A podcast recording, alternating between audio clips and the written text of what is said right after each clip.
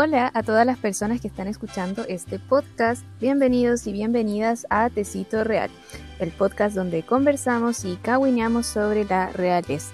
Aquí Fer y ya como es costumbre me acompañan Chiqui, Carla y Karen. ¿Y cómo están chiquillas? ¡Alice! Con tuto, pero bien. Estamos bien. De vacaciones. ¿Y de vacaciones por Aleluya. Aleluya. Eh, ¿Todo bien? ¿En casita? Sí, como corresponde. Sí, durmiendo mucho. No salgan. No sé si durmiendo mucho, pero en casita. No, pero todo bien, todo nice. Sí, ¿y tú, Karen, cómo estás? Está eh, la...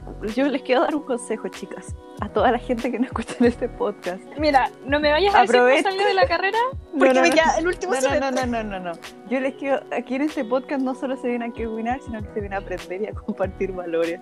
Eh, disfruten su juventud. Eh, yo sé que es difícil la universidad, pero la vida de adulto joven también no muy linda tampoco. Así que eso, eso.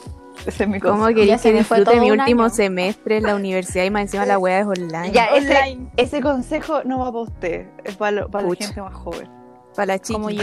Sí, cuarto año es bien. Sí, para acá, acá la representante de los del año 2000. Hola. Sí, tenemos una menor de edad. Sí, tengo este la guagua. Tengo 10 años, sí. Maravilloso. Bueno, ya estamos en nuestro sexto capítulo, que es bastante especial porque es la primera vez que hacemos la continuación de, una temática. Es la continuación de el capítulo que hicimos, eh, Reality Real. Y es muy especial porque también esto lo eligió eh, la gente de nuestro Instagram. Hicimos una encuesta en nuestro Instagram, Tecito Real, por si no nos sigues. Y un 54% votó por hacer una segunda parte de Reality Real versus un 46% que votó por hacer tecito sentimental, así que a nuestros seguidores les gusta mucho el drama y las peleas, igual que a nosotras también. Sí. Los royals son bien, bien carbonero. Sí. Estuvo bien peleada esa, votación, como que yo me metía cada rato a ver así como iba, iba 50, 50, 50, 50 y así. Y después se desempató. Igual, igual, me da risa porque eh, la verdad es que cada una de nosotras en nuestras cuentas personales votamos. Y yo fui la única que votó por Reality Real y ustedes votaron por el tecito sentimental. Ay, que tú eres más yo voté por reality. No, votaron todas por el. Sí, me fijé. A ver, vamos a, vamos a ver. Yo no, vamos a fiscalizar. Yo no pude haber votado por el amor. Ya, de mí era esperable tecito sentimental porque qué entretenido. Sí, ya sabemos que eh, la Carla es la. Sí. Es la romántica, del grupo. Ya lo confesó la otra vez. Ella dejaría el trono por amor, así que. Y bueno, también hicimos una encuesta relacionada a eso. Pues. ¿Verdad? ¿Qué, escogería la gente? Y ahí ganó lo de el amor. yo sería del trono. Sí, yo sería Carla, Carla de Genovia y Sergio de Genovia. Sí. Un saludo para Sergio. Sergio, Carla dejaría el trono por ti.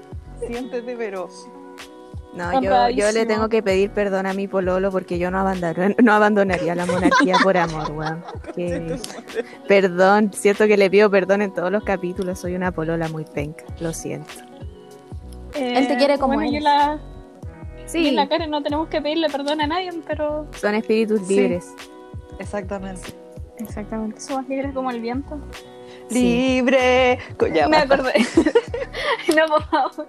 Bueno, entonces vamos a partir este capítulo con nuestra sección de, de, siempre de noticias reales. Vamos a actualizarnos sobre qué ha pasado en, en el mundo de la realeza.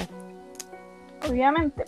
Y bueno, yo voy a partir con esta super crisis, que en verdad no es crisis, pero como que la realeza está tratando de buscar más fondos para sobrevivir. Eh, van a empezar a vender ginebra, pero no cualquier ginebra. Rico, Ginebra elaborado de los ingredientes botánicos de los jardines del palacio.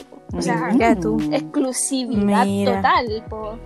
Wow. Y bueno, eh, salió como ya salió como una botellita. Tiene el valor, esto, un módico valor, una tontera de eh, 40 libras, que serían 45 euros, y en peso así chileno, serían unas 40 lucas, nomás algo piola, poquísimo. Ah, me lo compro con el poca. 10% de, lo, de la AFP. Sí. No, Igual me lo hay compro con. Igual hay tragos más Sí, caros. pero Encuentro que pase. que tener en cuenta. Pero son 70 CL. Sí, pues agua te la tomáis en un Un shot. shot. Estas ganancias de lo que ganarían con la ginebra sería para la colección de para financiar y conservar las colecciones que tiene la realeza y sus programas educativos y todo eso. Y eh, lo más importante aquí y el por qué es como tan significativa la ginebra es porque eh, como que está bien metido en, el, en la realeza de como, como que toman ginebra y de hecho la reina madre eh, decían que bebía ginebra antes del almuerzo y que por eso tenía una buena salud. Listo, chicas. ¿Ustedes qué creen de eso? Yo no me niego a probarlo. Sí, Yo le creería, igual es una mujer de experiencia. Mi tata decía de que siempre tomando un poco de vino en el almuerzo te hacía súper bien y él estuvo flor fly y como con la piel onda muy tercia, muy bacán. Entonces yo creo que sí hay un buen secreto ahí. Así que hay que tomar alcohol. Todo sí, caso, lo del vino es verdad. tomar alcohol. Siempre, siempre. Porque sí, porque no. Al menos yo lo veo así. Pero es que, o sea, una, o sea, una botellita, no hay que ver. Un vasito antes del almuerzo no, no tendría por qué hacer tanto. po. Mejora la digestión. te Sí. hace feliz. Yo creo que son puras cosas positivas. Mientras no por sea... ejemplo- A mí me ejemplo, encanta que los programas educativos se, se financien con alcohol. Me encanta. güey. Con alcohol. Si quieres aprender, toma, weón. El Ramazotti, por ejemplo, sirve para la guata. De hecho, es un ¿En re- serio? antes era, era un remedio digestivo. De hecho, sirve para esas cosas. Y bueno, la chela sirve para... Pa' hacer hacer- Te iba a decir para ser feliz, pero bueno, en verdad el alcohol no sirve para ser feliz, pero ya. Eh, siguiendo con... Pero la cerveza te baja los cálculos renales. Sí. ¿Está bien? ¿En serio? Eso. ¿Sí? ¿De verdad? Es muy... Porque te, ¿sabes hace, te da muchas ganas de hacer pipí. De hecho, te- tengo Bueno. un amigo que tuvo cálculo y el médico le recomendó tomar cerveza. Así, es, es verdad. Wow, qué buen doctor. Yo también quiero doctorear así. Ya, ya sé lo que voy a hacer cuando tenga cálculos renales. Y eso con respecto a la ginebra, pues. Ah, La sí. realeza tratando de salir adelante de esta crisis. Sí, Pues pues, para allá no tengo- llegaron los tiempos mejores. Ni allá llegaron. Pero bueno, Karencilla, ¿estabas diciendo algo? Pues yes, yo tengo otra noticia que A ver, soy todo oídos. es divertido esto porque literal siento que ya esta es la sección que ya conocemos. ¿Qué hicieron Megan y Harry ahora? Me encanta. Sección oficial de noticias. Pues bueno, esta vez no es algo malo, ya siempre le damos duro a estos dos cabros, pero en verdad no todo es malo y aquí el Harry no tiene mu- mucho nada que ver, en verdad aquí es Megan la protagonista y eh, lo que ha estado pasando esta última semana es un poco lo que ya venimos hablando hace rato, que Megan está metida en estas diversas eh, organizaciones, movimientos, etcétera, sociales y eh, ella estaba ahora por hacer ese famoso Zoom Tour que habíamos hablado el episodio pasado y bueno, empezó, pues ya lo hizo. Y la verdad es que fue algo bastante interesante lo que pasó, porque al parecer, bueno, leyendo el mensaje que ella dio, es bastante como potente y bastante lindo, en verdad. Eh, chucha, se cayó algo, perdón. Eh, pero La cuchara como el capítulo pasado. Sí, el fantasma de la cuchara atacando. Pero bueno, resulta que ya eh, Megan estaba en esta cumbre en el fondo que lo que busca a empoderar a las jóvenes líderes de hoy en día y en el que estaba codeada, como ya habíamos dicho, con Michelle Obama, Priyanka Chopra, etcétera, etcétera. Y bueno, ella más que nada ahora eh, hizo hincapié en la importancia de las mujeres, eh, en el tema de, bueno, que hablen por sí mismas, que alcen su voz, que persigan sus sueños, eh, etcétera, etcétera, etcétera. Y el mensaje que dio, eh, la verdad, es bastante bonito y, y- y a mí me parece interesante porque claramente ella habla desde, desde su historia personal y ahí no sé si tira palos, no sé si esto es polémico o no, pero eh, les voy a leer un poco de lo que ella, di, de lo que ella dijo. Esto es textual lo que ella habló. Eh, no que nunca subestimen sus habilidades para superar el miedo. Dijo, ustedes tienen la capacidad de crear un mundo que saben que es justo y amable. Su, su instinto les dirá lo que está bien y lo que está mal, lo que es justo e injusto. La parte más difícil y así lo fue para mí, es seguir sus convicciones con determinación. Después dice, las estaré animando igual que mi esposo y a Archie a que defiendan y lideren como su camino. Pero me pareció interesante esa parte, que Duro. sigan sus convicciones con determinación. Como yo creo que eso nos da un poco eh, Cualquier claridad de todo. la realidad. Es mera coincidencia. Mira, Parece discurso de Piñera. ya. No, No me la caí, que pues, esa es una tampoco muy mala tanto. Comparación. No, pero las dos Oigan, palabras fue convicción, determinación, con fuerza y unidad. Sí. Chileno, Estamos en una guerra combatiendo El un enemigo. enemigo poderoso. Todos Que no respeta nada ni a nadie. Oigan, pero ¿saben qué? Otra, otra cosa que me llamó la atención que les quería comentar de esto, eh, cerrando el tema, es que, bueno, el video está en YouTube y lo estuve ahí sapeando un poco y ¿saben qué? Tiene más no me gusta que me gusta.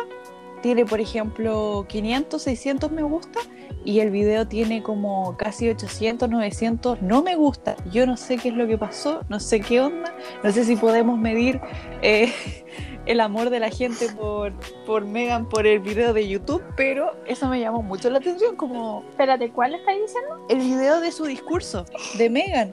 ¿Qué No, pasa? ¿Por es totalmente una como la predisposición de la gente, weón, como no, no sé, pues encuentro que el discurso de Megan es como demasiado relevante, donde dice cosas súper inspiradoras también. Yo también encontré súper bonito el mensaje, súper potente. Sí. Entonces creo que es más la predisposición de la gente, pues si Megan tampoco es muy popular, al menos entre la gente que, que sigue esto de la realeza, porque ya ella tiene su fanaticada que la sigue desde la serie que la hizo famosa ella, pero desde como el mundo como que sigue la realeza tampoco es muy popular, entonces yo creo que es como más la predisposición en sí, que eso claramente genera un sesgo hacia su como su imagen. Pero eso, eso fue el- su intervención y la verdad es que yo sigo con la teoría de que claramente esto da indicios de su famosa De- carrera y aspiraciones, porque el discurso está súper claro y, y- y- y marca las pautas y los puntos y sus ideales en el fondo.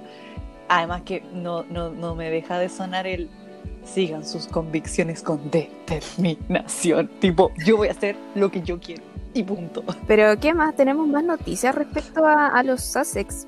¿Qué más ha pasado respecto a eso? Eh, ya, pues, el punto es que Harry y Meghan eh, como que decidieron ponerle un alto a los paparazzi porque, bueno, sabemos que en verdad últimamente, o sea, desde como que, bueno, desde siempre han sufrido bastante invasión por parte de los paparazzi en su intimidad y como que ya llegó un punto en donde Harry y Meghan se aburrieron y eso es debido a que los paparazzi llegaron incluso con drones a tratar de sacarle una foto al bebé, a Archie.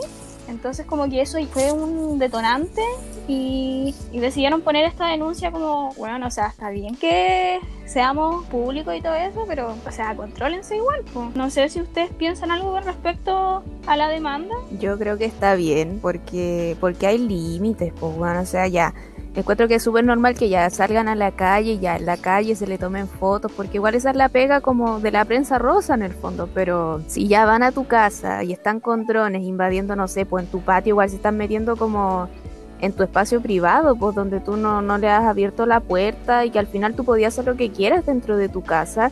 Y además estamos hablando de un niño que no menor tiene más de, de dos años, ¿cachai? Entonces a mí me parece incluso irresponsable. Más allá como de lo desubicado y todo lo que queramos, y es como detrás de un niño de dos años, a mí incluso me parece peligroso y me parece súper irresponsable, así que yo creo que está bien. Apoyo la, la demanda de Harry y Meghan. No, y aparte se suma el rollo en sí que tiene eh, Harry, o sea, no es menor eh, su, el pasado que tiene, la carga en el fondo del, del- drama de su mamá, eh, y él tiene un tema serio con la prensa y que más encima crucen ya esa frontera que... Bueno, como que hace rato ya lo cruzaron en los paparazzis, pero como que entiendo mucho, como que empatizo con su, el fondo esa... O sea, que debe ser desesperante que o se sea, con tu hijo, más. Eh, Sí, está pues. bien, entendemos como que cada uno tenga que hacer su pega y al fin y al cabo la foto de como los fotógrafos en general es hacer su pega, pero igual hay que poner límites, está ahí prácticamente transgrediendo a otra persona, entonces Sí. igual es muy fuerte. Bueno, ah, no sé si lo mencioné, pero como que todo esto surgió especialmente a raíz de unas fotos que le tomaron a Archie junto con la abuela, la mamá de Megan. Sí. Igual ahí me da en el lata porque son, son siempre momentos íntimos entre distintas personas de la familia y finalmente lo único que están haciendo de parte de la, de la prensa es arruinarle distintos aspectos de su vida. Ya entiendo que haberse retirado de la realeza tiene sus costos obviamente ya políticos, mediáticos, lo que sea, pero eso no les da como el derecho de como llegar a meterse a eso, a ese nivel de su vida. Porque me encima hacía una foto con la abuela, es como, Es que me "Ah, encima aquí es estaba con la abuela, así que tomarle una foto. Es como, no, pues más encima yo veía, como nosotras desde el Instagram de Tecito, eh, seguimos a varias páginas de la realeza y cosas así para informarnos y tener fotografías también. Eh, ven- vimos que en una página publicaron esta foto en pésima calidad y es como, pero ¿por qué lo hacen? Minecraft. ¿cachai? ¿Por Sí. qué lo hacen? Igual estáis haciendo lo mismo, compartiéndola, estáis haciendo la misma pega que están haciendo los paparazzi, que es como transgredir esa línea de privacidad que ellos tenían.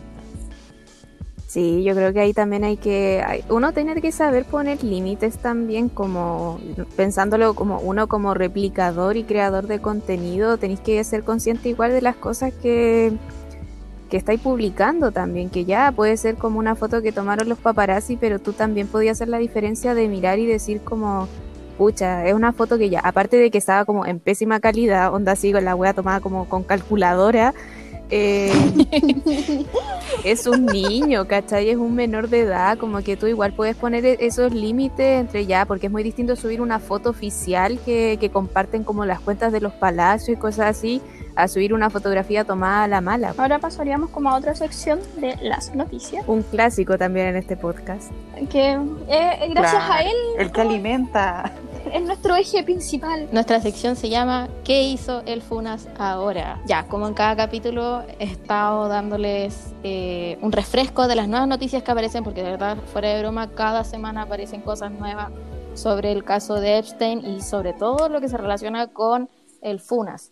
Príncipe Andrés, que es aquí lo que nos interesa. Y acá, una de las primeras, ya vamos a, vamos a hablar de la menos jugosa primero y después de la más jugosa. La menos jugosa nos establece que, bueno, toda, toda esta familia real, cada persona tiene su página oficial, como para que eh, puedan entrar y saber qué, están haciendo, eh, sus compromisos reales, lo que sea. El tema es que la página de FUNAS, donde también este, publicaban cosas de Eugenia y Beatriz de York, la dieron de baja, así como disimuladamente, como que dio Sin un paso avisar. más para hacer sí, dio un paso más para ser desapercibido. Entonces, bueno, nosotros sabíamos que el FUNAS se había retirado de sus deberes reales después del escándalo de Epstein, después de todo este drama que les habíamos contado en capítulos anteriores. Y resulta que ahora, al quitar esta página web, tú al meterte te redirecciona de forma inmediata a lo que es la página de, de la Casa Real. Igual ahí como un hay un sector donde dice así como los compromisos que tuvo eh, el Duque de York, pero aún así eso nos dice algo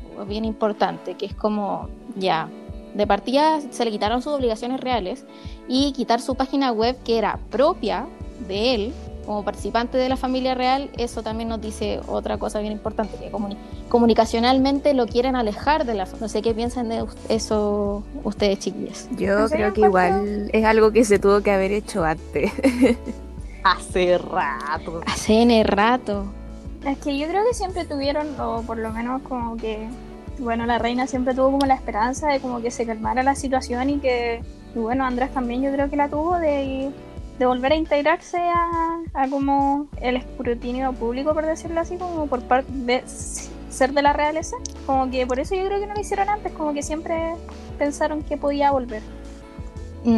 Es que eso encuentro que era lo que más lo que pasaba antes, frente a este tipo, o sea, no, no se compara este tipo de conflictos y de situaciones como los que ocurrían antes, pero antes podía pasar más, más desapercibido, pero ahora todo este drama que ocurre con el príncipe Andrés va con eh, una cosa igual bien cultural que está afectando ahora, que es como este auge importante de feminismo y cosas así, encuentro yo, que es como, bueno, no te podéis bancar a, a un príncipe que estuvo ligado a una red de pedofilia donde también abusaban de menores y cosas así.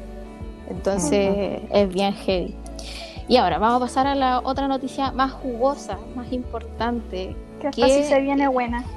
Sí. que, que en verdad no sé, pues yo creo que sí. Yo, yo le creo a, la, a la señora, pero igual encuentro que se expuso caleta. Me da, me da miedo igual por ella.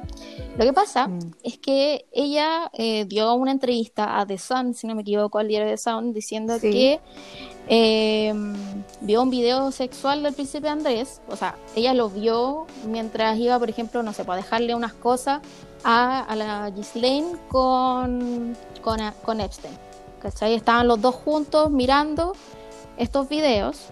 Y ella, esta niña, la, la niña se llama Tiffany Doe, que es el nombre que se puso así como en clave, eh, lo, vio sin, lo vio sin querer. El tema es que lo que veía era básicamente eh, el Funas teniendo relaciones sexuales con una mujer X, que la vio en topless, parecer. Y el tema es que encontró todo esto y veía que había como una sala, como una sala oscura, por así decirlo, que habían como distintas, distintas pantallas en donde veían todas estas grabaciones. Y esto igual... Es bastante como eh, oscuro eso.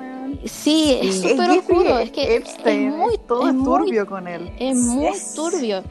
Y eso igual se une de forma directa con algo que se venía sabiendo de antes, que dentro de las piezas donde tenía como todo este esta mansión donde llevaba a estas personas para las- tener relaciones sexuales no consensuadas, eh, tenían cámaras. ¿Cachai? Sin su Cámara consentimiento. o sea, tenían cámara escondida, entonces posiblemente, que es lo que afirma Doe, el príncipe Andrew no sabía que estaba grabado. Y de hecho, en palabras de ella, según lo que dice Ghislaine, dijo, oh, ese es Randy Andy. Randy Andy es Andresito el cachondo. Recordó la mujer sobre la conversación que tu- mantuvieron. Y luego agregó, Jeffrey se rió de eso y por supuesto, inmediatamente reconocí quién era en la cinta. Pero luego Jeffrey y Ghislaine se dieron cuenta de mi presencia y me dejaron en claro que no me querían ahí. Quizás que le dijeron para que la echaran, weón. Sí, es que yo creo, es que es que es alguien que está pillando lo que estáis haciendo en secreto, po. Que ellos Qué tienen, raro que ellos saben, viva. ellos tienen en cuenta de que está mal lo que están haciendo, pero aún así lo seguían haciendo porque eran puros psicópatas, ¿cachai? Y bueno, igual eso lo que dice la Karen, igual me da cosa, po. por eso yo decía que Brigio que se haya como expuesto, porque para esas cosas encuentro que esta gente que tiene como todos estos hilos megas movidos se acuerdan. Se acuerdan quién les vio haciendo esto, se acuerdan el hombre, se acuerdan su apellido, entonces, no sé, igual da Sí. como, da como, no sé, como Sí. cosita. Porque también han aparecido como otros como suicidios, otras como cosas raras, que eran personas Oh, que, estaban que estaban Sí. posiblemente ligadas con Epstein. Entonces con Hace- esto es como... Hace poco salió como la noticia de que la, ya la jueza que estaba como investigando las cuentas bancarias de Epstein, que entraron a su casa y le dispararon a su marido y a su hijo y al final a su hijo lo asesinaron por esto y el marido quedó, quedó herido. Pero es como... grave.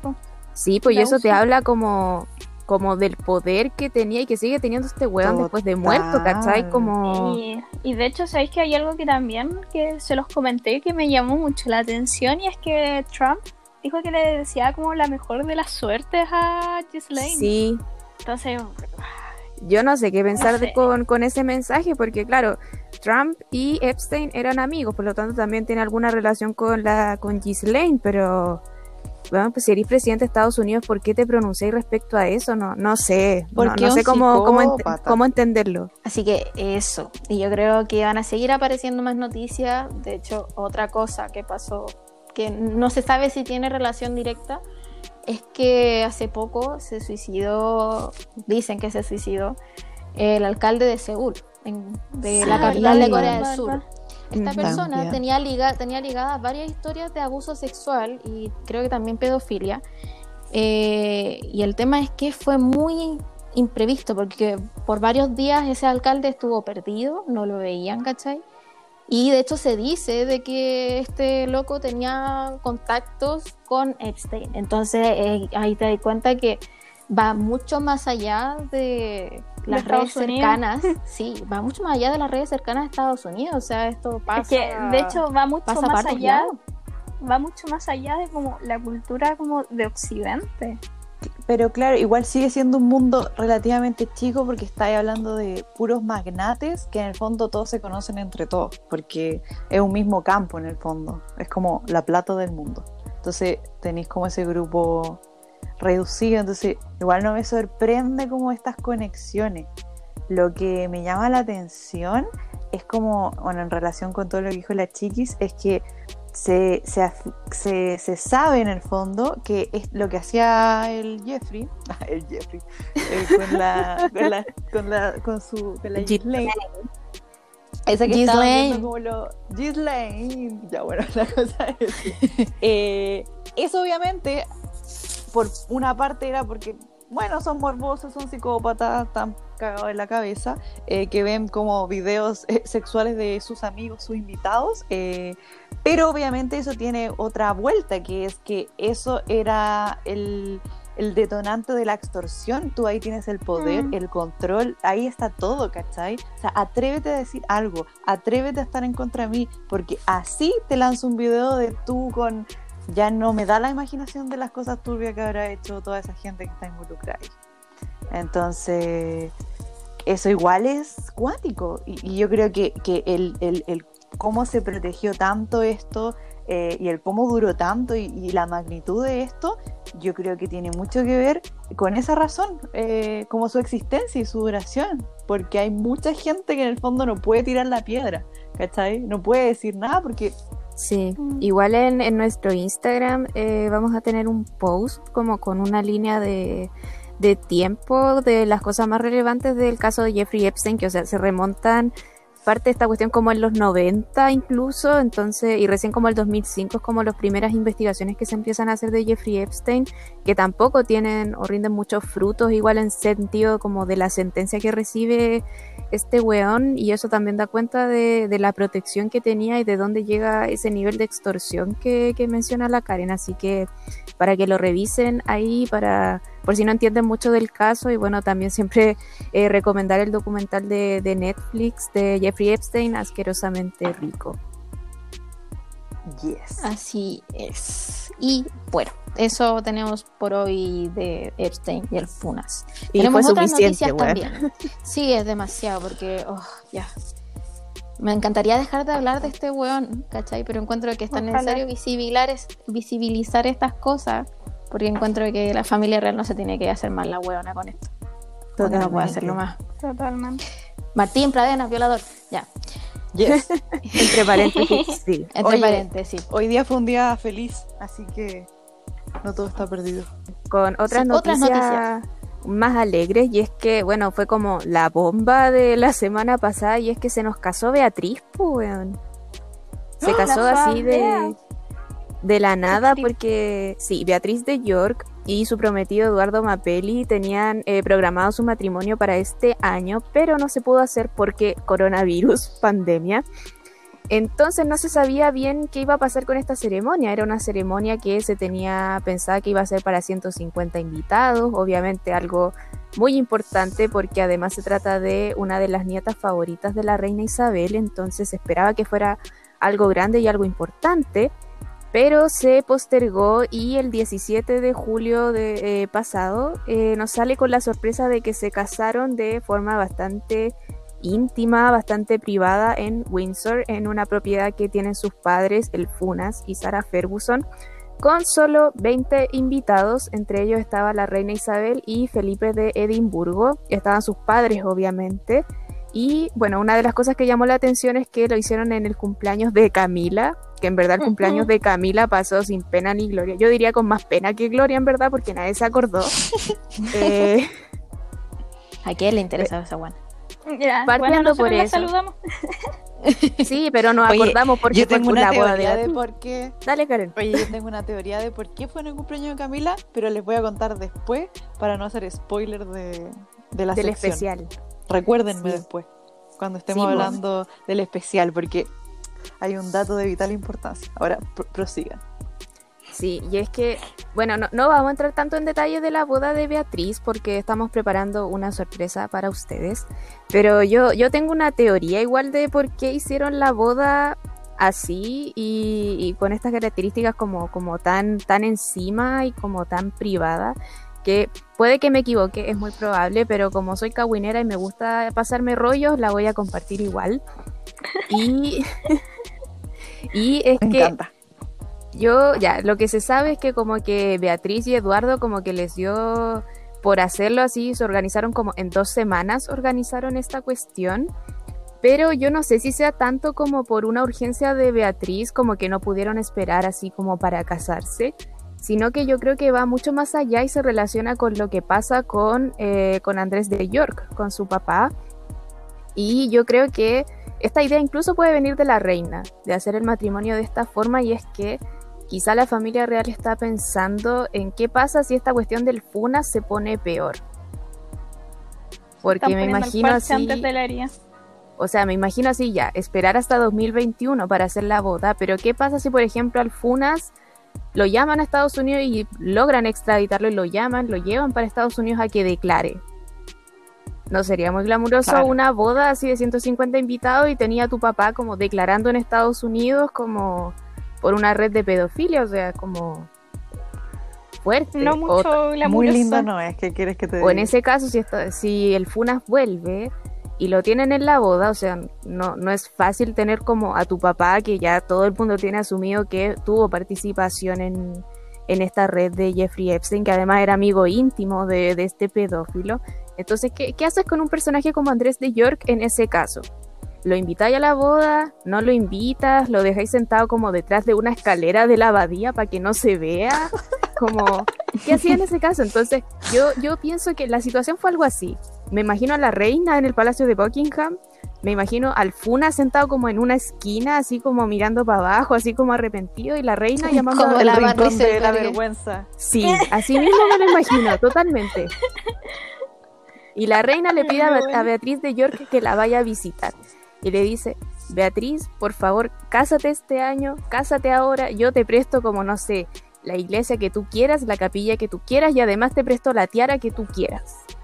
Y a mí me hace mucho sentido la tiara que ocupa eh, Beatriz, que esa información la tiene mucho más clara la, la chiqui, pero que es una tiara que tiene muchísima historia, o sea, es la tiara que ocupó eh, Isabel II en su matrimonio también, entonces no es Igual- cualquier tiara. Igual pensaba lo mismo del vestido, porque el vestido también es de la colección de, de Isabel II y es un vestido que tiene más de 50 años, o sea, es como una reliquia. Aun- Aunque en esa parte mi, mi teoría se cae porque lo del vestido fue una cuestión de último minuto, donde así como los días antes como que Beatriz se le ocurrió y dijo, oh, ya le voy a pedir el vestido a mi abuela y la reina se lo pasó.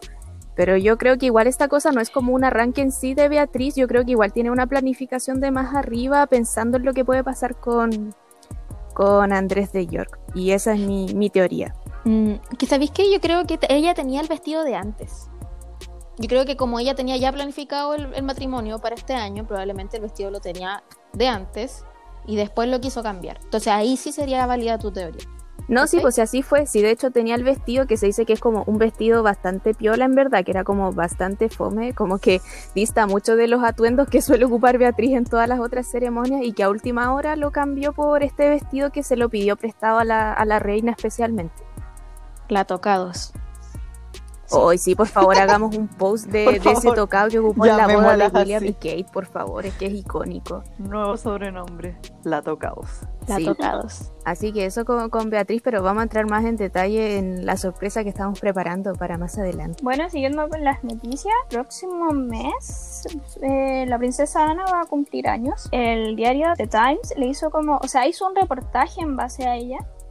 Y si ven como que en verdad no, no, no hay cosas como muy sabrosas, rescatamos como una frase de, de una de las fuentes cercanas que ayudó a- al diario para este reportaje. Y es que al parecer no se llevaba como muy bien con, con la princesa Diana y que de hecho en una fiesta real de Navidad le gritó como que no iba a ser empujada por esta mujer sin cerebro. Y eso yo en verdad lo encuentro bastante fuerte.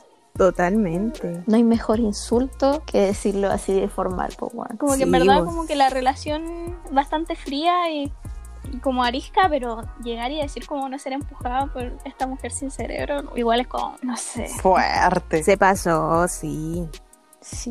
Me deja estupefacta. Y bueno, también dice cuando, si es que Carlos llegase al- a la corona, la princesa Ana sería como una pieza muy val- valiosa como para ser una fuente estabilizadora de, de la monarquía. No, yo siento Mm. que, no sé, yo creo que haciendo una analogía quizás con, con el gobierno actual, yo siento que Carlos sería como el equivalente a Piñera y para mí Ana es como, como Cristian la roulette, como el weón que está como en las sombras detrás y como que maneja todo. Yo siento que Ana es más como el cerebro y también es como lo que decía Felipe también, de que de cierta forma Ana sería mucho mejor reina de lo que podría ser Carlos como, como heredero natural en el fondo. Entonces siento que Ana sí tiene como ese carácter más frío quizás para llevar la corona y no tanto esta como emoción o el cambio que se espera que, que signifique Carlos cuando sea rey, si es que llega a ser rey algún día, vamos a ver, Vamos a ver si. vamos a ver si llega. Bueno, como que en verdad el reportaje no está todavía. Como que en ¿Salido a la luz? no- es que sí, pero tenéis que pagar. Ah, Ah. puta, ya. Vamos a hacer la para poder meternos. Eh, Sí, pues, o sea, es- eso es lo que se sabe, pues como que la princesa Margarita y la princesa Ana, como que ellas dos se llevaban muy mal con Diana y con Sarah Ferguson también, como que estaba como esa doble rivalidad ahí. mm, pa- Patas. La patas. Sí, si no entienden la referencia, escuchen nuestro capítulo 5. Ahí van a entender todo. Sí, tenemos más Sí. noticias. Sí, pues tenemos una bien, bien escandalosa que nos lleva a otra casa real también, que nos lleva a la casa de Hanover, que bueno, el reino de Hanover ya no existe, ahora es como una ciudad nomás de, de Alemania, pero su casa real sigue existiendo y está liderada por Ernesto de Hanover y este señor es bien problemático sobre todo en los últimos años y es que eh, hace poquito, la semana pasada, protagonizó una polémica en lo que es como su residencia que él ocupa para cazar, así como un, un pasatiempo así que tiene la gente común y corriente, cualquier persona. Eh, y es que Claro. desde esta residencia llaman a los servicios de urgencia porque, bueno, la versión que entrega él, Ernesto de Hanover, es que como que le bajó el azúcar, como que se descompensó, al- algo piola, algo que le pasa a la gente con la edad nomás. Pero la versión que entregan los policías y el equipo médico que asistió a su residencia a ver qué pasaba es que en realidad este señor estaba como fuera de sí. O sea, este señor apenas llegó el equipo médico y los agentes de policía atacó a todo el mundo, atacó al equipo médico, atacó a los policías, incluso los amenazó con un cuchillo, todo mal. Y de hecho lo llevan a la unidad psiquiátrica de un, de un hospital cercano. Y Ernesto de Hanover sale unas horas después de este hospital y sale declarando que prácticamente como que fue víctima de abuso policial, de que lo atacaron, que lo tiraron al suelo, que en verdad las cosas no en verdad las cosas no pasaron como relata la policía. Y de hecho incluso como que dice que los policías que fueron a su casa estaban borrachos. O sea, él cuenta una versión completamente opuesta a la que narran los policías. De hecho, él lo que dice es, un policía me golpeó. Creo que estaban borrachos, al menos dieron la impresión. Luego me encadenaron a una ambulancia. No me dejaron salir por cinco horas. Querían llevarme a una habitación y rociarme. Me quedé allí toda la noche. Les dije que no me hicieran eso, que soy una persona normal. Grité hasta que me permitieron salir. Esta versión es completamente diferente a lo que dice el equipo médico Puta Y los policías, lo de- diferente. Totalmente así. O sea, esta cuestión partió porque le bajó el azúcar al caballero, supuestamente. Y eh, hoy día hoy día eh, el drama no para porque Ernesto de Hanover eh, se dirigió a la comisaría, comisaría por decirle así, por hacer el equivalente, de donde eran los policías que supuestamente fueron a buscarlo a su residencia la semana pasada y fue de cierta forma como a buscar venganza porque llegó a la comisaría con nada más ni menos que un bate de béisbol a buscar a los policías. Me encanta la vida de este Que me lo imagino ¿Cómo como la de- Britney. Me lo imagino como la Britney cuando se No. rapó. y estaba- 2007, sí. No. Y estaba cosa- con el paraguas. Sí, y para colmo, los policías que lo fueron a, a tomar detenido la semana pasada no estaban en ese momento de turno, estaban unos policías nada que ver y aún así Ernesto de Hanover como que los amenazó con el bate de béisbol, así que hubo una No, no, no, polémica no. de nuevo. Espérate, no, no, no, no, es que lo que pasa es que cuando él ya no estaba, estos tipos, Así que él como que ya, pico, se fue en el taxi. Y cuando iban el camino se encontró con dos eh, policías de tránsito. Es que Y los policías de tránsito, no, no, no, dicen que este tipo bajó la ventanilla y lo empezó a insultar y amenazar con el bate.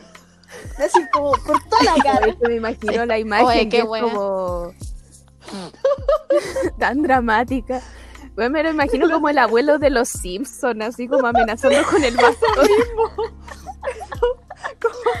Con esa cuestión que uno hace para amasar pan. El uslero. Un ulero.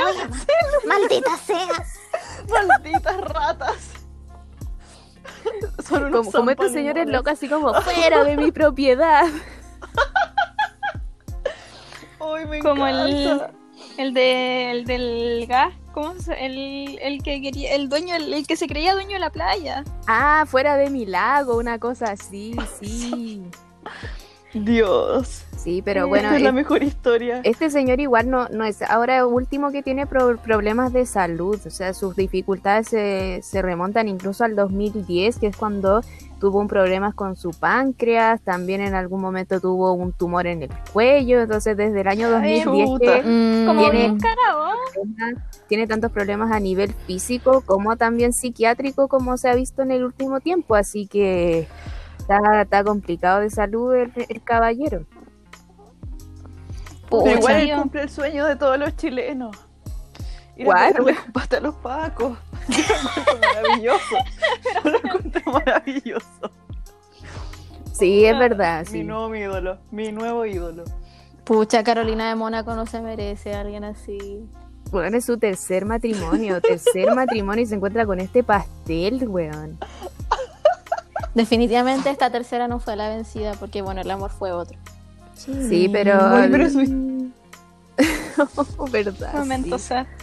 Sí, de hecho tenemos un post en nuestro Instagram sobre Carolina de Mónaco y su gran amor de la vida, Estefano, así para si lo vayan, si lo quieren ir a leer. Pero eso, bueno, recordar que ellos dos, Carolina de Mónaco y Ernesto de Hanover, están, si bien legalmente siguen casados, ellos están separados de hecho desde el año 2009. ¿Por qué será? No, no ¿Por qué será? por qué. No se me ocurre. No me lo puedo imaginar. No me lo puedo. Se ve re simpático el caballero. Sí, así que vamos a estar atentos y atentas a lo que pasa aquí con, con este señor Ernesto de Hanover. El bates. El bate. El bates. Ay, Dios santo. ¿Qué más tenemos en pauta? Eh, Uh, esta última Bueno, te- noticia. Esta noticia igual como que no me cae tan bien. O sea, me, mm, me cae Sí, como patada en la guata. Sí, Mm. no me gusta. A mí no me gusta para nada. Eh, bueno, se trataba de Amalia de Holanda. Ya fue porque no entiendo cómo. y Pero Bueno, no entiendo por qué eh, se meten con esto. Pero la- desde la revista Caras eh, le dijeron que lo voy a Caras leer. de Lo voy a Argentina. leer, lo voy a leer. Leer, sí, que es una revista argentina de Holanda a miles de kilómetros. Le dijeron esto. La hija mayor de Máxima luce con orgullo su look plus size. Amalia, la heredera del trono, víctima de bullying, afronta las críticas con fortaleza y con el incondicional apoyo de sus padres. Una princesa que vive su adolescencia sin tabúes y defendiendo su figura de, de una mujer real. O sea, no podéis decir eso así como salieron unas fotos reales y lo primero que te fijáis es su cuerpo. ¿Cachai? Para decir, luce con orgullo de su plus size. Más O sea, encima, eh, eh, es como es como que la está como, entre comillas, insultando. O sea, como que es algo bueno, como que quieren ser como body positive, pero al mismo tiempo la, la, la estáis cagando así mal. Sí. La estáis cagando así. Porque yo encuentro que sería ya como body positive si ella, ella como desde su imagen dijera así como, sí, ¿saben qué? A mí me da igual cosas así, pero que lo hayan dicho de una forma sí. totalmente externa, es como, bueno, ¿por qué? ¿Para qué? Que además Más se lo están diciendo a un adolescente de 16 años. O sea, para mí esta cuestión es sumamente irresponsable. O sea, yo creo que todas las mujeres, o bueno, casi todas, cargamos con inseguridades sobre nuestro cuerpo. Al menos a mí me pasa así, precisamente es algo que cargo desde la adolescencia. Entonces, que también digan esto como de un adolescente de 16 años, como que igual me llega, pues como, weón, como son tan desatinados, ¿cachai? Y me lo dicen desde Argentina. Sí. Y, me encima bueno, como... No, esto Dale, es dale. del año de las cavernas. No, qué terrible. Sí, pues entonces desde Holanda igual esto se tomó bastante mal, la familia real también lo tomó bastante mal, así que eh, menos mal que se hicieron valer y se defendieron de esto, porque de verdad es como, bueno, ¿para qué? Sí, totalmente innecesario, sí. Y bueno, con respecto también a, a esto de como comentarios innecesarios de, de como De la prensa rosada, de la Ajá. prensa rosada está el tema de, como bien mencionó la Karen antes, eh, la, la Megan tuvo este esta cumbre, eh, El Zoom Tour. el Zoom Tour, esta cumbre para resaltar la voz femini- eh, femenina y todo eso. Y eh, como, no sé si fue una especie de crítica o qué, pero hay muchos diarios de Estados, o sea, de Estados Unidos, de, de Inglaterra, que en vez de centrarse como en el discurso, se empezaron a centrar como En en, su apariencia, Mm. en como, como que ahora usa ropa discreta por haber utilizado un vestido liso y por haber utilizado el pelo suelto, como que no lo sé. Wow, qué notición. Sí, o sea que Megan, por una parte, ya da un discurso precioso, sumamente inspirador, en una temática súper importante. O sea, Megan estaba diciendo algo relevante, no es como que estuviera hablando cualquier cosa y vienen y dicen como, oh, ocupó el pelo suelto. Es como, ¿por qué? Así como, no, no, no te das cuenta por qué no puedes ver más allá, como... No sé, y lo peor es que esto es algo que le pasa siempre a las mujeres, o sea, es algo que casi nunca vemos a los hombres, como no- nunca se critica Yo a los hombres por su sí. aspecto. Nunca he visto así como Príncipe Harry tiene los rizos más definidos.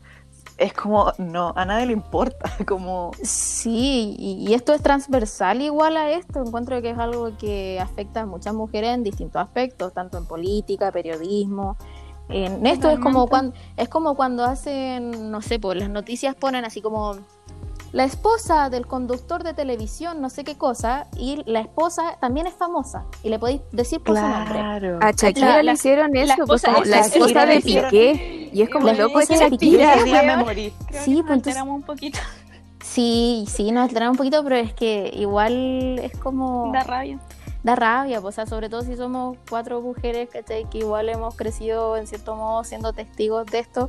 Obviamente te, te da rabia, pues, porque a ti te quieren, quieren que te escuchen, pues. No quieren que te vean como, como te ves de fuera. Sí, O sea, yo- igual sí. yo aquí, aquí quiero hacer como, no sé si una crítica, pero llamar la atención de que si bien eh, son muchos los, o sea, son como eh, esta prensa rosada, estos paparazzi los que hacen los posts y llegan a denigrar muchas veces a, a la gente, igual es mucha gente la que consume este tipo de noticias.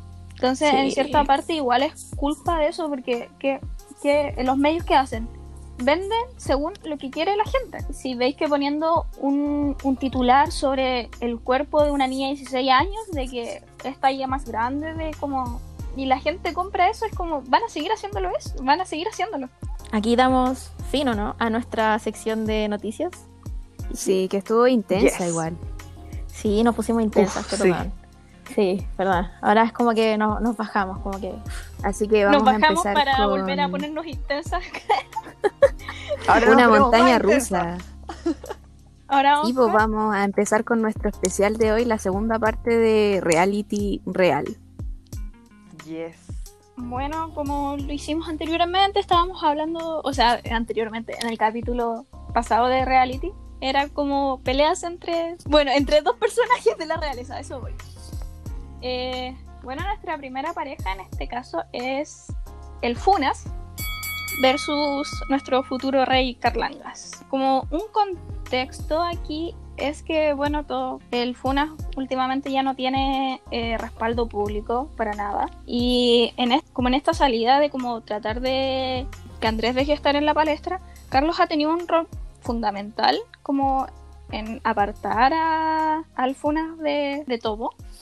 La infancia de ellos dos fue como bastante diferente y quizás por eso igual hay como tensiones entre ambos y es que por un lado tenemos a Carlos y a Ana naciendo como en un contexto totalmente diferente a Andrés y Eduardo, en donde Isabel eh, tuvo un papel totalmente diferente con sus hijos. Eh, al principio con Carlos y Ana era más dura y firme y fría En cambio con Andrés y con Eduardo es como más cercana y más cálida. Por eso mismo Andrés eh, se dice que es como su favorito, porque no sé, es que es rara con, con Carlos, independientemente que sea tu, o sea, con Andrés, independientemente que sea tu conchito y, y todo. Es como le ha perdonado todo, independientemente de todos los escándalos que se ha visto involucrado Andrés, igual como que se deja ver. No creo que, yo creo que si Carlos si llegase a mandar como un cagazo, aunque sea, eh, Isabel no estaría como mostrándose con él. Lo que se dice es como que ya, como que ella como reina le quitó el apoyo, que es como lo que uno ve como desde fuera, pero ella como madre sigue estando ahí, pues y de hecho uno la ve, como dijo la Carla, como andando a caballo con su hijo, todavía se visitan, este buen se estaba quedando en Windsor también muy cerca de la reina en este tiempo, entonces eso te, te dice algo, pues que yo no sé si la reina se lo hubiese aguantado a otros de sus hijos, pues sobre todo a, a Carlos con, con el que tiene una relación Más, más, más difícil, sí, más difícil diría yo, sí. Igual yo creo que en este sentido como que Carlos ha sido al- al- el que ha tenido, no sé si por obligación o qué, pero ha tenido que tomar como el papel de como ser el malo, por decirlo así, como el que se ponga duro y el que diga, no, tú ya no vayas a estar metido en estas cosas porque no te corresponde. ¿no? Y Mm. también entra como este, este O sea- desprecio que le hace Carlos a las hijas de Andrés, po. como con esta idea de querer como achicar la familia real y como dejar fuera a Beatriz y Eugenia que te toque, porque ya que te hagan algo a ti es como ya está bien, es como cosas que, que pasan por la línea de sucesión nomás, pero igual como que se metan con tus hijos, yo encuentro que te tocan una fibra distinta. Siento que Yo te creo que va más por la relación con los papás. Yo creo que a Carlos le marcó demasiado como esta relación distante con, con su mamá. Que no sé, pues yo creo que igual es algo que pasa ahí como por ser hermano mayor y después ves que como que tu mamá le pone mucho más atención a tus hermanos. Pues yo creo que que va en un rechazo distinto, pues como, como otro tipo de carga más que por la diferencia de edad. es como una especie de, no sé si decirlo envidia, pero como esta pelea de como, ¿quién es más importante?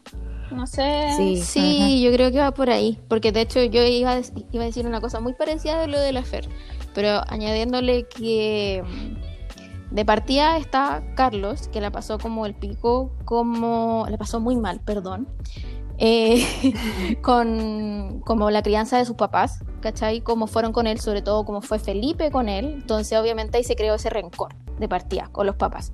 Y después, o sea, a mí se me imagina que Andrés desde chico fue medio extraño, medio revoltoso, se portaba medio mal, ¿cachai? Cosas así. Entonces, por lo general, lo que ocurre con los papás es que más allá de tener un conchito, porque el conchito técnicamente es el príncipe Eduardo, eh, se pro- como que tienen más, cerca- quiere, tienen- sí, tienen más cercanía con el hijo que causa más problemas. ¿Cachai? Como más cercanía con eso, como que eso de abrazarlo y como querer protegerlo para siempre. Entonces yo creo que va por eso. Es como el Carlos está como ya, Juan, ándate y crece luego y déjate de mandarte cagazo. ¿Cachai?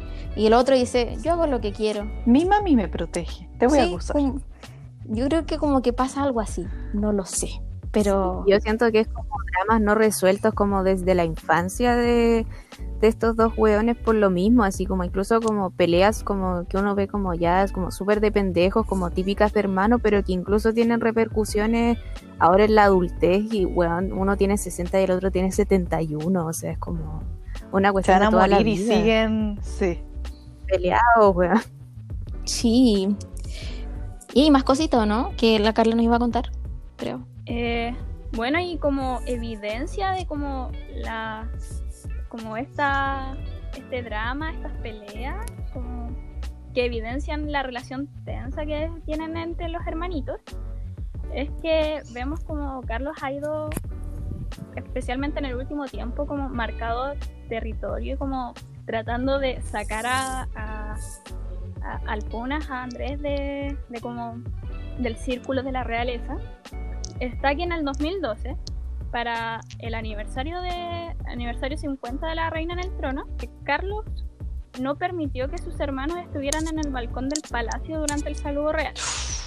O sea que solamente estuvo la reina, William, Harry, Kate, Camila y Carlos. Y esto es como un claro ejemplo de lo que estábamos hablando recién, de como que quiere cerrar el círculo y como sacar al, no, no quiero decir a la gente que sobra, pero como a la gente que no. A la gente que sobra. que no- La gente que sobra. Más encima con la Camila, el patúo. un segundo evento que puede evidenciar estas tensiones es el que, bueno, ahora ya no es tan. Como que el protagonista esta vez no es Carlos, sino que Camila, que es como lo mismo. Sería como el desaire que hizo, que hizo esta a la boda de Eugenia. Donde, ¿qué pasó? Que la mismísima no, no apareció, no asistió a la boda de, de Eugenia y como que la excusa que presentó como para ausentarse fue nada más y nada menos que ella tenía invitados en su casa en Escocia. Oh, no los podía invitar otro día, weón. O sea, no, es que una boda puede ser cualquier día, pero los invitados no, o sea, ¿cómo se te ocurre? Aquí viene mi teoría, aquí es lo que les quería decir. ¿Se acuerdan que hablamos recién de que la boda de la de la esta, Dios, de la Beatriz, de la, de la Beatriz de la, de la estimada Beatriz fue el día del cumpleaños de Camila. Sí. Igual podría ser. A mí me parece, a mí me parece. Es que yo algo aprendí con CSI y los voy a citar. La coincidencia no existe. Esto es todo actos de simbolismo. Esto, toda esta gente vive de simbolismo. Y a mí me parece Illuminati. es que no puede ser obvio que, que hay picado. Tu hija se casa y tú no vayas a la boda porque, uy, tengo invitado en Escocia. ¿Qué es eso? Obvio que, obvio que ahí, no sé, yo creo que le tuvo que decir a la Beatriz, como que yo creo que tenían opciones de fecha y dijeron, hoy en volada este día podemos, ah, pero el cumpleaños de la Camila. El Andrés escuchó y dijo, dale, dale, así con todo. Con todo. Así como, con todo. O si no, ¿para qué? Yo, yo, esa es mi teoría, porque no, no, de verdad la conciencia no existe. Sí, yo apoyo esa teoría también. Eh, otro episodio que sería como el último que tenemos sería que en el aniversario 50 del nombramiento del príncipe Carlos, que fue unos meses después de la boda de Eugenia, eh, solamente asistió Ana, no asistió ni Andrés ni Eduardo. Eduardo, bueno, dijo que no, que no podía, no podía ir porque tenía que trabajar pero Funas ni siquiera presentó excusa, o sea, ni siquiera. Ni siquiera dejó el visto nomás. Sorry, sorry, brother, no, nada. No, fue como, no, no fui, no, no, no voy. ¿Qué tanto? ¿Qué tanto? Me quedé dormido. Eso huele que quedó picado, porque fue justo unos pocos meses después de la boda. Yo creo que eso fue. Sí. Yo creo que tuvo que haber quedado muy picado el Andrés. Quedó pero pica y pica. No, y lo que les dijo. Igual esto reafirman y se reafirma y diversos medios también lo señalan de que cuando Carlos se convierta en rey va a sacar a Andrés de, de como de todo, producto de como los escándalos y todo eso y que si bien el amor incondicional de madre está ahí, el amor incondicional de hermano no no no mucho, ¿eh? No, la va a mandar, pero. Bueno, buena, buena pelea. Tiene años esta cuestión, po, pero tenemos una segunda rivalidad eh, en competencia y después tenemos que elegir la, disputa que nos parece más interesante, hacer el ranking. Y esta tiene que ver con Meghan Markle y Kate Middleton. Y eh, bueno, también vamos a dar un poquito de, contexto. Y es que si bien eh, las dos son plebeyas, por decirlo así, eh, Igual hay cosas que se que las unen. Por un lado, Kate Milton viene de, si viene una familia clase media, igual es un estatus un, más acomodado y también pensándolo así como clase media en un país desarrollado, nada que ver con la clase media acá en Chile. Entonces, fue, claro, fue a un colegio decente, un colegio de calidad, también fue a la misma universidad que William, hay que considerar que ellos se conocen en la universidad eh, entonces vienen igual de, contextos distintos. Megan igual viene de, un origen un poquito más bajo, si se quiere, no de una mala situación, pero también como de clase media media, si queremos verlo así como en esos estándares. Y media gringa también. Sí, pues también un poco disfuncional, con papás divorciados, mientras que la familia de Kate Middleton igual es como más perfecta en ese sentido, con dos papás unidos, con buena relación entre sus hermanos. Recordemos que la, que la relación entre Megan y su papá también es media complicada porque el papá igual es como medio papito corazón también, entonces, entonces es complicado. Y tenemos el dato aquí de que Megan, aparte de estudiar teatro, también tiene una licenciatura en estudios internacionales. Mira tú. Interesante. ¿Por qué nadie trabaja en, ciencia política o en estudios internacionales? ¿Qué nos, nos depara el futuro, niñas? No lo sé, a mí no me eh, gusta. tener que ser actriz, Sí, vamos, a- vamos a vivir de este podcast, lo, lo mantengo. Sí. Así que eso, Abrimos postulaciones a sponsors oficial. el Ginebra de la reina. El Ginebra de la Reina. Sí, pues entonces mientras Kate Middleton tiene este acercamiento bien temprano con, con la realeza, ya que conoce a William cuando los dos son universitarios, Megan pasa por este mundo del espectáculo, pasa por esta serie, entonces tien- tienen orígenes bien distintos. Y otra cosa súper distinta también entre ellas dos es cómo inician estos romances con William y con Harry respectivamente. Y es que el caso de Kate y William, ellos tienen una relación pero de años, es como, como es como la típica, como pololeo de universidad, que sigue por mucho tiempo también. Hubo un tiempo que se separaron, pero fue muy breve igual. Y entonces después de un noviazgo súper largo de muchos años, ellos se casan y bueno, después tienen hijos, como, como este cuento de hadas o cómo deberían ser las cosas así en un mundo muy ideal. Y todo esto también con la aprobación de la familia real también. Que, que si bien a, a Kate, los amigos de William, obviamente todos con plata, todos como eh, niños ricos, por decirlo así, igual en un principio, sí, en un principio igual miraron feo a Kate. De hecho, a Kate le decían como Kate middle class, así como Kate clase media, así. Oh, ¡Qué Porque- zorrones! Porque ¡Qué Kate como que acompañaba a William a jugar polo y ella lo miraba así mientras William jugaba polo con sus amigos zorrones. O tu polola no tiene un Ferrari, ¿qué onda la clase media? Así me lo imagino. Fue algo más o menos así, pero la cosa es que la relación de Kate y William fue como mucho más aceptada en ese sentido y también era súper popular entre la gente también. Y por otro lado, la relación de Meghan y Harry es mucho más cortita. Ellos se conocen por amigos en común, por una cita a ciegas, eso parte el año 2016. Y de ahí fue como el flechazo inminente, así como un disparo al corazón, como diría Ricky Martin. Eh, y desde ahí que mantienen una relación en secreto y se empieza a hacer pública ya a finales de 2016 y eh, a finales de 2017 ellos anuncian su compromiso. O sea, fue una cuestión mucho más rápida, eh, fue flash, así como un amor fulminante totalmente. Y eh, todo pasa de manera mucho más acelerada, pues, o sea, ellos se casan, al año después tienen un hijo y todo esto con, eh, con estas supuestas disputas que también tiene Megan, que al principio se llevaba bien con la reina, pero después no, entre medio tiene estas mismas discusiones con Kate Middleton, entonces eh, los británicos tampoco aceptan mucho a Meghan, entonces es todo bien acelerado y con más restricciones o con más problemas, por decirlo así. Y otro aspecto muy importante es la relación que tienen con la prensa, porque hay que, yo creo que todos estamos de acuerdo en que en verdad la prensa se ensaña mucho más con Meghan Markle que con Kate Middleton. Sí, totalmente. Sí, entonces Kate Middleton, si bien es como muy correcta, por decirlo así, con tratar de evitar la mala prensa eh, y todo eso, que además ha tenido mucho más tiempo para manejarlo, o sea, ella tiene como relación con la prensa desde que se sabe que es novia de William, entonces desde ahí que ha tenido años para practicar el cómo llevar la prensa, y en eso eh, Meghan Markle igual es más más novata, por decirlo así, que si bien viene del mundo del espectáculo, es muy distinto cómo te trata la prensa cuando eres rostro de una serie, de una película, a cuando eres miembro de la realeza. Que además igual la prensa británica se ensañaba con ella por otras cosas, de partida por ser divorciada, eh, por ser mestiza también, por ser estadounidense, entonces tiene todas estas cosas que hacen que la prensa británica se ensañe mucho más con ella y constantemente la estén criticando básicamente por todo, por lo que hace, por lo que no hace, y eso también influye en la opinión pública.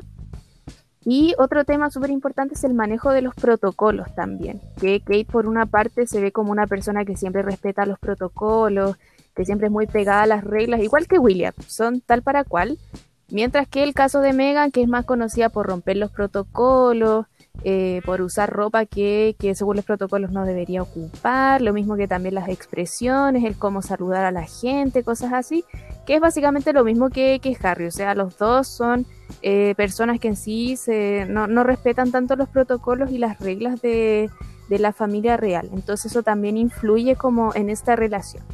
Ahora ya terminando los antecedentes que marcan las diferencias entre Kate Middleton y Meghan Markle, eh, hay que entrar a lo, a lo que nos interesa, que son los dramas.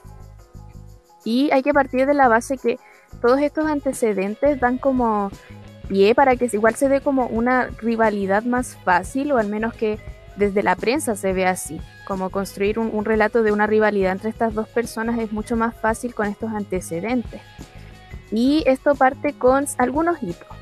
Por ejemplo, en primer lugar, eh, Kate Middleton no asistió a la despedida de soltera de Meghan Markle porque tenía la excusa de que eh, su, su embarazo ya estaba en una etapa muy avanzada, que podría ser muy entendible, pero eh, Kate Middleton sí asistió a todos sus otros compromisos oficiales. Entonces, claro, asiste a todo lo, lo demás, pero eh, no asiste a la despedida de soltera de Meghan Markle. Eh, otro hecho es que Meghan no asistió a visitar a Kate cuando, cuando ella tuvo a su tercer hijo, a Luis, no la fue a ver al hospital. Duro. Y, o- y otra cosa que aquí es donde parte más el drama y tiene que ver con la boda de Meghan Markle, es que en primer lugar Kate Middleton, que es reconocida por ser un icono de la moda, o sea, cualquier look que ella ocupa después se, se agota en las boutiques, en las tiendas, en todas partes. Ella en el vestido, o sea, en la boda de Meghan ocupó un vestido blanco, eh, que eso como que igual de por sí como que se sabe que uno no debería ir con un vestido blanco a una boda porque la, la única que debe usar un vestido blanco es la novia. Y además es un vestido que ella ya había ocupado dos veces anteriores. Entonces es como, ya, o sea, igual a mí me da lo mismo como que sean dos veces anteriores. Yo he ocupado vestido así como un montón de veces, pero, pero se entiende igual como, como que es una ocasión especial donde no, no debería pasar eso. Y, Y otra que cosa tiene... Middleton, po. Sí, pues entonces como que ya ocupa Como- un vestido blanco y además ocupa un vestido ya usado, entre comillas, es como... Extraño, porque como que a ella no se le escapan los detalles. O sea, es como. mm, Puede ser. No, sí, o sea, la realeza nada intencional, pues, o sea, todo, todo está como eh, fríamente calculado y no hay como espacio para que se te olvide algo, entonces... Sí, eh, po. Ese vestido fue una clara señal. Una señal, sí. Totalmente, total. Sí, y otra cosa tiene que ver con lo que serían los caprichos que tiene Meghan Markle, que también se ha hecho como, como esta fama, y tiene que ver con discusiones que habría tenido con Kate Middleton. Y eh, una que es como la más fuerte tiene que, que ver con, eh, con que Meghan Markle supuestamente en algún momento regañó a Charlotte, que es la, la segunda hija de, de Kate y William, como que la habría retado y claramente Kate Middleton como que saltó así como, oye, que ¿cómo venís tú a Mm. retar a, a mi hija? Como que te A pasa. Eh, que yo, yo igual lo entiendo, onda, a mí me molesta cuando vienen visitas a mi casa y molestan a mi gato, así como, oye, ¿cómo dejas que el gato se suba arriba de la mesa? Así como, ¿qué te importa a ti? El gato vive acá, tú no, ándate. Entonces como que... me imagino que No con los hijos debe hijo. ser peor. Sí, es que no sé, yo no soy mamá y espero nunca ser mamá, pero me imagino que cuando te tocan a tus hijos te, te da rabia, po, weón. Sí, po. Entonces que los venga a retar a alguien con el que más encima no, no te llevas muy bien, yo creo que igual es fuerte. Sí, bueno, ese único caso es solo como si tú le otorgas la autoridad a esa persona, así como, no sé, por la abuela, ¿cachai? Y es como ya, tiene la autoridad para retar al niño, pero no tiene ni siquiera la confianza para. Sí, y entre todas estas discusiones que, bueno, antes eh, ambos matrimonios, Harry y Meghan y William y Kate, vivían juntos en una misma residencia, que es la que ocupan Kate y William, pero después con este distanciamiento, al final Meghan y Harry se tuvieron que ir a vivir a otra residencia que, que bueno, que les cedió la, la reina y desde ahí que ya no viven eh, juntos. Y eh, otra cosa que sería como ya el último hito de esta relación problemática, que aquí igual incluso mete a Harry y a William, es que eh, cuando Harry y Meghan anuncian que van a dejar sus obligaciones reales y que tienen la, esta intención de salirse de la familia, ellos lo hacen un día antes del cumpleaños de Kate Middleton. Y eso lo que provocó es que claramente todo el mundo tomó en cuenta como lo que anunciaron Harry y Meghan y claro, a todo el mundo se le olvidó el cumpleaños de Kate Middleton. Y eso claramente no... Parece que es no una como, estrategia de "Oh, ofensa. Totalmente, es que no, no podéis decir como, oh, pucha, se nos olvidó, porque, o sea, los cumpleaños en la realeza son algo que lleva preparación, es algo que todo el mundo tiene presente, entonces no puedes decir como, oh, se nos olvidó, no lo teníamos anotado, no sabíamos, entonces claramente es como con su qué y, y a mí, a mí por eso en este sentido a mí me cayeron súper mal Megan y Harry, weón, yo creo que esa weá no se hace. Es con Eh, cizaña. Con cizaña totalmente, pero sí, parece Sí, que es es una con constante esto de atacar con, con los cumpleaños. Eso, eso mismo. Es un código, yo creo, es un código de traición. Sí, así como, o vamos a esperar su cumpleaños y vamos a hacer algo ese día o el día antes. Claro, ya saben, ya si tienen enemigos, ya saben qué hacer. Sí, arruinen su cumpleaños. Aunque, pucha, en este caso como que el, el coronavirus como que nos arruinó los cumpleaños a todo el mundo. Sí. Sí. Yo creo que igual podríamos tener la esperanza de celebrar el cumpleaños de la chiqui. Oye, paréntesis, hablando de cumpleaños. ¿Qué pasó? Mm. Uf, la venganza. Que les iba a decir un dato curioso que vi por ahí en internet sobre los cumpleaños en Inglaterra, o sea, en Reino Unido. Oye, ellos se llevan su propio pastel.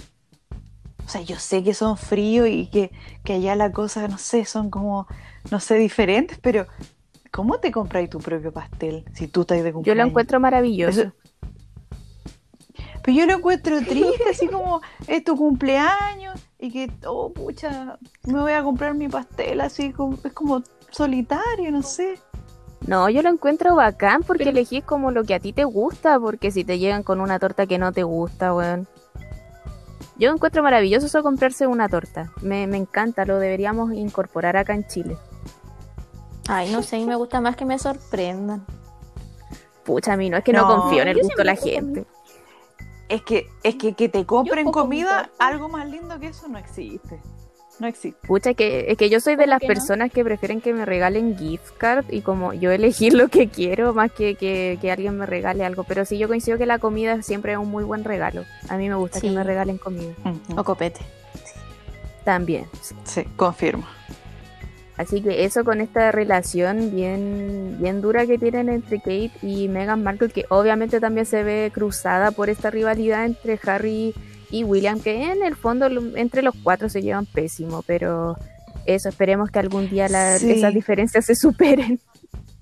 Pero yo creo que harta de la de estas diferencias, esta supuesta rivalidad, es como lo que tú decías, que en el fondo es muy, mucho, tiene mucho más que ver con la construcción de la prensa, que intensifica, así como que casi que se odian y que como que eh, esto es tema en el fondo por esta construcción, porque vende la historia, así como las cuñadas que son súper diferentes y se odian. Vivimos Cuando en en una verdad construcción drama- social.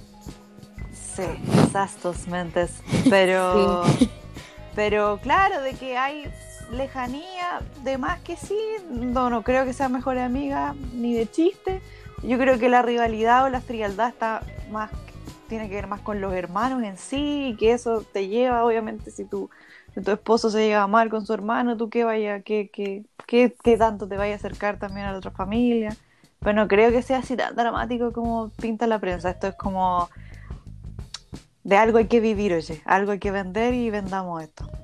Sí, a mí me pasa que siento que es más una rivalidad entre los matrimonios en sí, más que una cuestión como puntualmente de Kate con Meghan. Yo siento que al final todo es una Eso. consecuencia de la mala relación entre Harry y William. Siento que todo viene desde ahí. Exacto. Y tenemos ya la guinda de, de la torta de, de este especial. ¿Querían drama? Pues drama les vamos a dar, porque esto es, yo te lo juro que también ya no sé qué sentir respecto a este señor, porque es un tremendo personaje. Vamos a hablar de Enrique VII versus la Iglesia Católica y los matrimonios sanos. Un personaje. Le vamos a contar un poco de este hombre y este reality, porque este sí que es un drama. Eh, en contexto, ¿quién es Enrique VII? Eh, bueno, Ah, no, una corrección, es, es Enrique ¿Eh? VIII.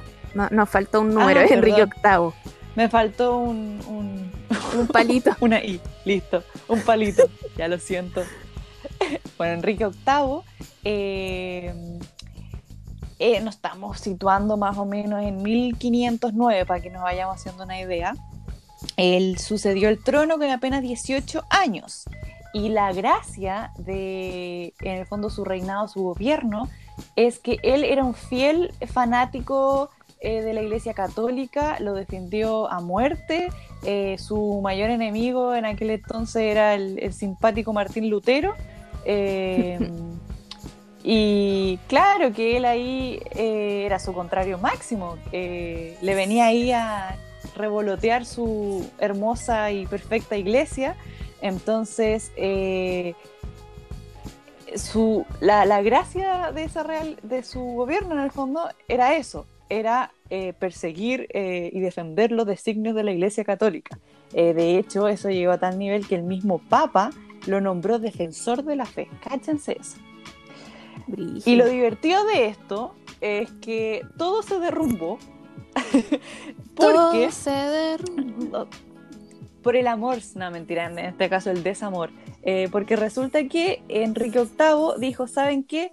Eh, bueno, él estaba casado con Catalina de Aragón, eh, con la cual nunca pudo como consumar, o sea, nunca pudo tener hijos varones, entonces estamos hablando de 1500, eh, un hombre, no vamos a decir, no muy deconstruido, dijo, no me sirves, así que me separo de ti, Eh, y dijo, me, me quiero divorciar. po". Y el Vaticano, eh, la iglesia le dijo, ¿cómo te vayas a divorciar si esas cosas no pasan? O sea, hasta la muerte dijo Dios. Eh, y este gallo dijo, a mí no me interesa, yo me quiero divorciar. Eso generó un conflicto y, pa- y- y pa- y de pasar de ser defensor de la fe, pasó a tener una guerra eh, prácticamente con el Vaticano, donde rompió relaciones eh, y prácticamente él se creó su propia iglesia católica en Inglaterra. Eso es como en resumen. Eh, entonces, tipo eh, lo, lo normal. Taipao, claro, llevado a sus ideas, sus convicciones. y bueno, lo, lo que pasa después es que, eh, claro, él dice, me importa un, vamos, me disculpan acá la grosería, me importa un pi ahí, vamos a decirlo para que... Un rábano. Eh, Un pepino. La cosa es que Un bledo. un rábano, un comino, eh, lo que me diga el Vaticano, yo me voy a crear mi propia iglesia y me voy a divorciar. Llamó a uno de sus amigos, le dijo, ya, weón, vaya a ser arzobispo, sepárame, listo, separado. y después se casa eh, con Ana Bolena. Eh, dato curioso porque este- esta historia está llena de dramas. Ana Bolena era la dama de honor de la Catalina, pues, de su primera esposa. Buena amiga, eh, buena amiga. Así, así dan ganas de tener amigas. Y, ¿Para qué y claro, la reacción de la iglesia no fue lo más lindo. O sea, eso no les gustó mucho. Eh, entonces, eh, desde ahí la, la iglesia eh, en Roma les dijo, ¿sabes qué? Tú estás completamente fuera del círculo de la iglesia católica. Así como, no, tú no eres parte de nosotros, tú no eres uno de nosotros. Entonces, Funado. Sí, funado. Entonces, al final, la iglesia que estaba en Inglaterra solo quedaba, eh, estaba fuera de la influencia del Vaticano y solo dependía de la monarquía.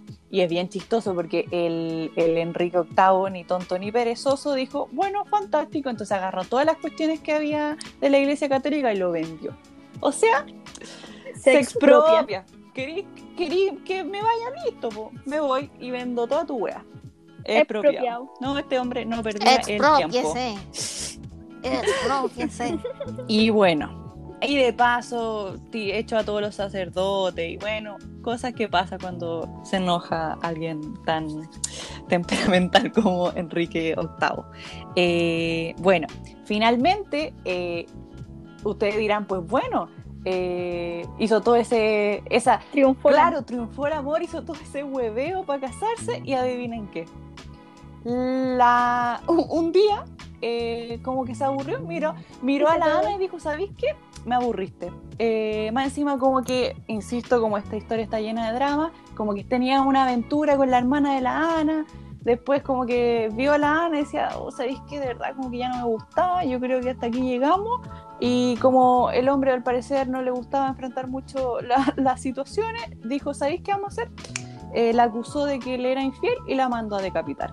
Así de simple. No charla, no nada. Se fue directo a la horca. Eh, mientras mantenía un amorío con la hermana de su esposa decapitada. Pero bueno, ustedes dirán, ¿qué viene después? Ahí terminó la historia de amor. Ya segunda esposa decapitada. Bueno, después viene un tercer matrimonio con Juana con Jane, perdón, Jane Seymour en 1536, con la cual sí pudo por fin conseguir un hijo varón. Eh, cumplió su sueño, todo fantástico, hasta que la maldición, 12 días después de que dio luz a su hijo, ella falleció. Y lo, lo- lo triste de esto es que él, eh, al parecer, él confesó que ella fue la única mujer a la que él amó y se murió. Triste. Karma. Karma, sí, también. Y bueno, eso no se queda ahí. O sea, él, insisto, ni tonto ni perezoso, él no tenía tiempo que perder, se casó de nuevo con Ana de Cleves en 1540. Pero ahí era más que nada por una estrategia que quería ahí acercarse un poco a los alemanes. eh, y bueno, ahí se casó, dijo ya, pues qué tanto. Eh, y se casó, pero de nuevo se repite un poco la historia. Un día como que vio a la Ana y dijo, "Mm, como que ya no me gustáis. ¿Qué hacemos? ¿Hablamos? No. ¿Me fuiste infiel? Te justo decapitada. O sea, así se soluciona. eh, No, me equivoqué. No, no, no. Anuló el Perdón, matrimonio. sí, solo anuló el, ca- solo anuló el matrimonio. Ya con esta no, no se dio tanta paja, pero eh, se aburrió un día, de verdad eso dijo, como que la encontraba repelente. Se aburrió y anuló el matrimonio. Y después llegó su quinto matrimonio con Catherine Howard, eh, con la cual fueron amantes mucho tiempo, por mientras él estaba casado con la Ana, ellos eran amantes. Eh, después, claro, la Ana ya no le gustó, dijo mejor me, me caso con la Catherine. eh, y se casó 16 días después de la Ana, o sea, mucho respeto no, no tuvo. No perdía el tiempo. No, este hombre El no pierde literal ni siquiera un día. Y nada, po. eh, pero bueno, este hombre claramente era me, pinca medio inestable. eh, un día también vio a la Catherine y dijo, ¿sabes qué? Como que ya no me gusta. Y nada, pues se repitió ahora sí la misma historia. Dijo, no, esta, esta buena me fue infiel, te va ejecutada. Y bueno, ya está. Ni tonto ni perezoso, la cosa no queda ahí y llega a su sexto y último matrimonio que Ay, no lo puedo creer. con Catherine. Parr, que fue unos cuantos meses nomás después de la ejecución de su ex esposa. y este matrimonio duró solamente porque Enrique se murió, pero claramente alguien tenía que morir para eh, que esta relación, eh, pues bueno, avanzara. Y así eh, termina esta hermosa historia de amor eh, y este reality bien simpático de Enrique VIII. Me imagino así como este reality volverías con tu ex, así como Enrique VIII, weón, con sus seis esposas, weón. ¡Ay, qué ch- ay! Las seis buenas diciendo que no. La cagó así. En, en todas en contra de, de Enrique VIII. Ay, pero qué terrible este hombre, weón. O sea, estuvo con tres Catalina y, do- y con dos Ana. Claro. De verdad se pasa. Y lo divertido es que la, ya él dijo que a la que amó fue a la Jane, que fue la que le dio el hijo varón, pero él antes estaba como obsesionado con Ana y es por eso que inició esta guerra con el Vaticano, porque él cuando estaba casado con Catalina de Aragón, él vio a Ana por ahí, no me acuerdo en dónde, pero la vio, se enamoró y le mandaba cartas de amor, así pa- apasionadas, fogosas, así, Ana, Sí. eres, pero ya, o sea, hizo todo ese hueveo, o sea, el buen terco, así como, me importa un pico el Vaticano, el Papa, Dios, la monarquía, yo me quiero casar con esa mujer. ¿Para qué? Para que se aburra y la decapite. Yo no, no lo entiendo. Yo no entiendo a este hombre. No, es que da para hacer un capítulo de, de él. Sí, totalmente. En nuestros días estaría funadísimo el don. Decís Totalmente, tú, sí. Por irresponsabilidad afectiva, por todo, por decapitar a la gente, pero ¿qué forma de solucionar Qué los wea. problemas son esos? Es que para este el matrimonio era un trámite, así este bueno es como ya, firmo el divorcio, 16 días después ya, otro matrimonio, así como no sé, era como completar un álbum, weón. No, y la, y la, la, la historia detrás de cada esposa es todo un rollo, porque Sí. Una que era, por ejemplo, su primera esposa era la viuda de su hermano. O sea, este hombre de verdad no, Todo queda en familia. es un literal por si la pongo, así como, oh, es una cosa así, pero... O sea, donde, donde lo, que- lo que se mueva él, listo, mío. Y si no, te decapito. ¿Qué tanto? Dios Qué mío. fuerte. Y así con este reality. Yo creo que es hora de, de Oye. elegir. ¿Qué? Sí, es que encontré una foto de Enrique, de la, una estatua de Enrique VIII con Harry. ¿Con Harry? con así Harry sonriendo con la estatua de Enrique VIII, así como Oh, no, no es un muy buen referente que digamos. aquí con mi pana. Buena voz, tío. Me invita al matri. Ay, ya, pero ahora sí. Sí, hay que, hay que elegir nuestro drama favorito de esta segunda edición de Reality Real. Entonces, para recapitular, tenemos Carlos contra su hermanito Andrés de York, el Funas. Tenemos a Megan y Kate. Y tenemos este reality por sí solo de Enrique VIII y sus seis esposas. Em, ¿Quién empieza? Eh, ya, ¿Le doy yo? sí. Es que, es que Dele. yo voto por Enrique VIII, es que es muy entretenida la historia. Es que, weón, ¿cómo no tiene una película? Pregunta seria. Tiene que haber. Hay un capítulo de. Los Simpsons. Para mí eso tiene es varias suficiente. películas, tiene Lo voy a buscar. películas. Hay películas, hay obras de teatro, hay había musicales también. Sí, Sí, Sí, esta de hecho, historia de verdad se ha hecho muchas cosas. Y de hecho, solo de Ana Bolena hay un montón de cosas que yo amo a Ana Bolena, ella eh, la amo, pero sí, hay muchas cosas de esto. Yo, yo voy a votar a favor de, de Enrique VIII también, pero con la condición de que hagamos un capítulo de esto, por favor. Necesito Sí. un capítulo solo de Enrique VIII. Totalmente. Este Aunque igual el drama de Carlos y el Funas es bueno. Sí, pero es que no, es que no se pelearon contra, contra la iglesia. po. Sí, po. No se hicieron su propia iglesia. No, se hicieron su- no, sí, pues no hay decapitamientos de, de entre medios. Sí, Haré está- mi está como propia la- iglesia con juegos de azar. Sí, Mujer eso le faltó a este weón, a, a Eduardo VIII, pues, para casarse con la Wallis. Claro. ¿Te imaginas? ¿Ya hacían otra iglesia? Me cago en la risa. Brígido. Ya, pero entonces todas coincidimos que, que nos gusta el drama de, de Enrique VIII. Definitivamente. Yo también, es que me encanta, es demasiado loco, no lo entiendo. Apruebo. Apruebo totalmente. Sí, Oye, apruebo. puedo hacer una mención, puedo hacer una mención honrosa que en verdad no es un reality, pero es que hoy que me gustó la historia del, del, del señor Bates, el que le quiere pegar a los pacos. Yo hoy día me voy a ir durmiendo pensando en ese caballero. Eso también lo encuentro un buen reality. Ernesto de Hanover, sí. Es que, Keeping su up with Ernesto. es que su, su, su excusa es como esa excusa que uno inventa así como eh, cuando llegáis tarde así, no mamá, es que te morís lo que pasó. Oh, no, es que los pacos estaban curados, así como, me encanta. Ay, Dios. No, es chistoso. Y todo partió porque no, me bajó la presión, me sentí mal, no, no pasó nada. No, sí. No, Me se me bajó la presión. Es como, como conversación como de vecinos, no. Y me No, y yo que le me bajó dije al carabinero. Eh, Sí, Y él y me me bajó la presión. Así que yo Sí, le no, dije, me voy a vengar de ti.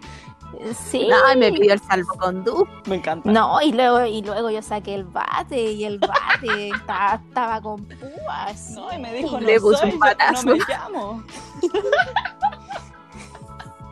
me encanta.